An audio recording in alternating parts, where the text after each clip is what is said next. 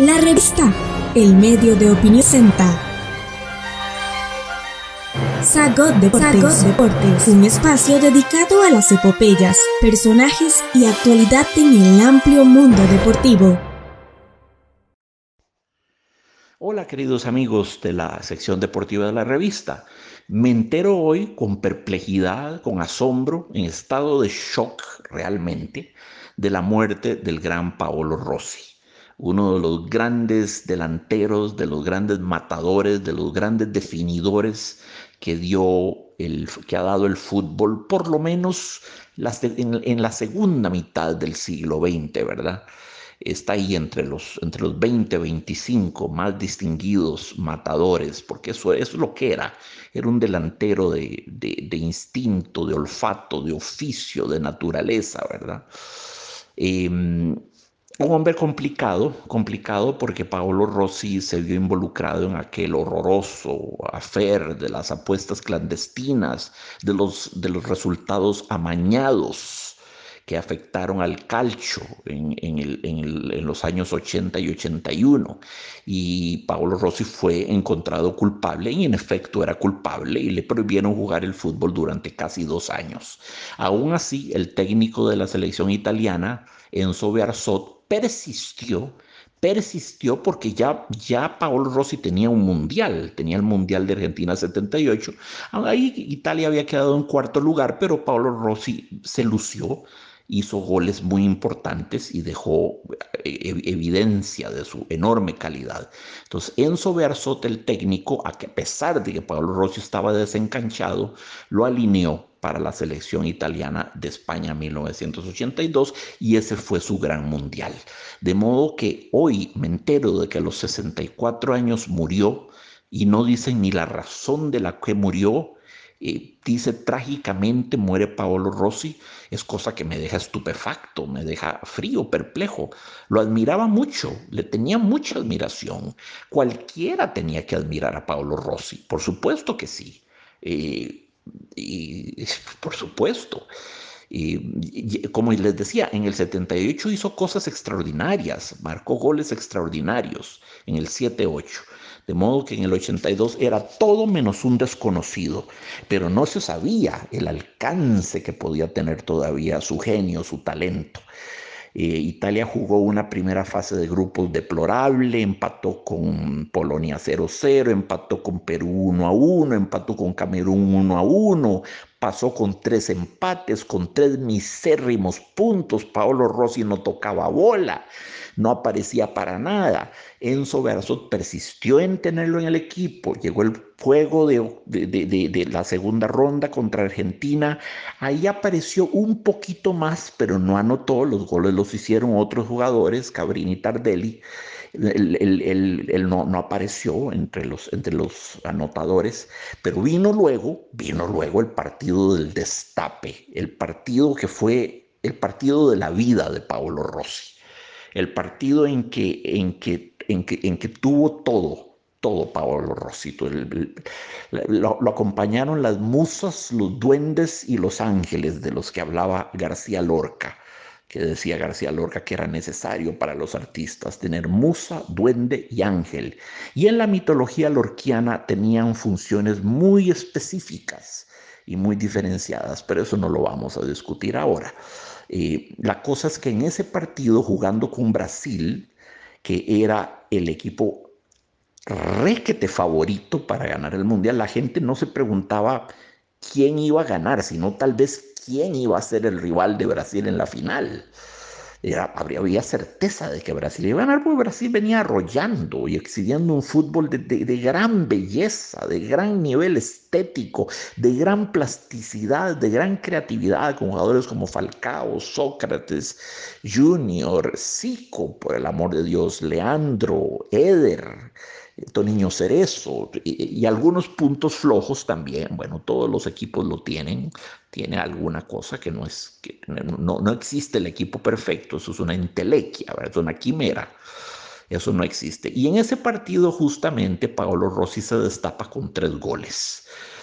Uno de cabeza, otro interceptando un mal pase de Toniño Cerezo, un error, lo interceptó fusiló a Valdir Pérez, y el otro, el que marca el 3 a 2, ganó Italia, el tercer gol, lo marca Paolo Rossi, es producto de una mala devolución a Valdir Pérez, el portero, que generó un córner innecesario, completamente innecesario, porque la, devolución fue defectuosa. Entonces, eh, eh, este, Valdir Pérez tomó el balón fuera ya del área y eso generó el, tiro de esquina que originó el tercer gol de Paolo Rossi.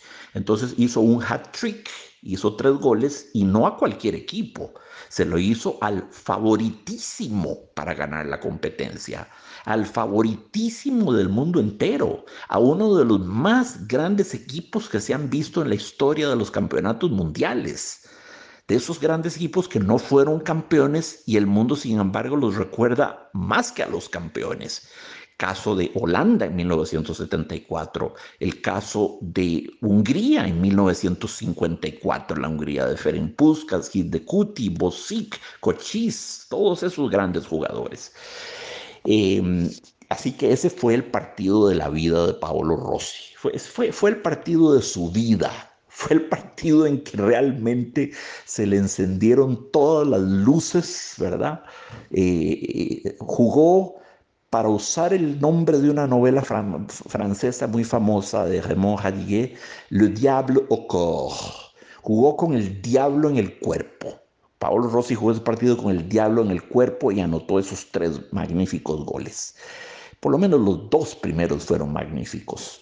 Eh, siguió adelante, Después de eso ya la gente supo que Italia iba a ser campeona. Quien eliminaba a Brasil iba a ser campeón. Y sí, siguieron, siguieron adelante. Bueno, habían derrotado a Italia 2 a 1. Eh, ese no fue tan convincente, pero y Paolo Rossi no brilló. Pero Paolo Rossi brilló con todos los fuegos de su talento contra Brasil y de nuevo contra Polonia en el, en el juego este, semifinal contra Polonia, una Polonia diezmada porque jugó sin Boniek, que, era su gran pieza, era la gran pieza de Polonia, era el mejor jugador polaco y por acumulación de tarjetas amarillas no jugó. Eso le facilitó el trabajo a, Italia, pero bueno, ganó Italia y con dos goles de Paolo Rossi, ya eran cinco. Llegó la gran final en el estadio Santiago Bernabéu contra, contra, contra ah, Alemania, presencia del presidente italiano Sandro Pertini estaba ahí, todas las, eh, las, las, eh, eminencias y notabilidades de los reinos estaban ahí presentes. Alemania jugó muy mal, Alemania venía, venía quebrada físicamente de la, la semifinal que tuvo ruda, terrible contra Francia, que terminó 3-3 después de prórrogas. Esos 30 minutos de más y los penales desgastan a un equipo desgastan un equipo mucho más de lo que uno puede creer. Italia venía más fresca porque le había pasado por encima a Polonia 2 a 0 sin problemas. Polonia no le generó problemas. Entonces, em, Italia ganó. Italia ganó sin problemas. Y el primero de los goles, Italia ganó 3 a 1 3 a 1 Alemania. En esa Alemania estaban jugadores muy respetables. Estaba Rummenigge, estaba Manfred Kaltz, estaba eh, Hans-Peter Briegel, estaba Paul Breitner, aquel gran mediocampista que había sido campeón con la Alemania del 74, que venció a Holanda. Y, había grandes jugadores. Pierre Litvarsky estaba, Litvarsky era parte de ese equipo, Migajita Litvarsky, como le decía Andrés Salcedo. Bueno, pero Italia se los bailó, se los bailó y sin mayor problemas, y el primer gol fue obra de Paolo Rossi. Y fue un error inconcebible de los alemanes. Se decreta el cobro de un tiro libre, los alemanes se quedan protestando, los, los, los, los, italianos cobran rápidamente el tiro libre mientras los alemanes siguen protestando, abren un balón hacia la derecha, centra el puntero derecho, centra y Rossi entra por el centro y define. Define a boca de jarro, define, no, no diré que solo porque venía escoltado, pero todos los alemanes estaban adormilados, qué decir. No, cometieron un error básico, un error de kindergarten, ¿verdad? Después de que el árbitro pitó, se reinicia el partido. Ahí mismo debieron todos haberse puesto eh, eh, alertas, ¿verdad? Pero no, siguieron discutiendo y, etcétera, protestando por el cobro de la falta. Y, y ni lerda ni perezosa, Italia aprovechó de nuevo abrieron el juego por la derecha, vino el centro y Rossi definió por el centro. Y luego Italia marcó otros dos estupendos goles, estupendos goles, realmente estupendos desde el punto de vista estratégico, para ganar 3 a 1. Pudieron haber ganado más, 4 a 1, pero en el primer tiempo Italia votó un penal. Y fue así como Paolo Rossi se convirtió en el goleador del Mundial y también el balón de oro, es decir, el botín de oro por cuanto goleador, con seis tantos. Hizo uno más que Rummenigge, hizo dos más que Zico, por ejemplo, hizo más que Boniek, que eran sus, sus competidores más cercanos y, además como el mejor jugador, no solamente el mejor goleador, cosa que es una cuestión puramente cuantitativa, cuántos goles hizo, sino el mejor jugador, el que exhibió mejor nivel de juego en la competencia. Muy merecido, muy merecido, muy bien, muy bien.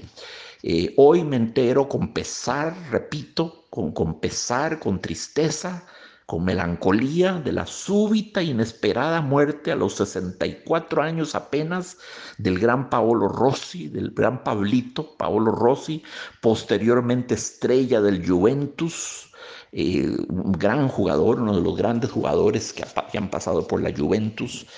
Y bueno, uno de los clásicos del fútbol italiano, ¿verdad? Uno de los grandes futbolistas de la historia de Italia.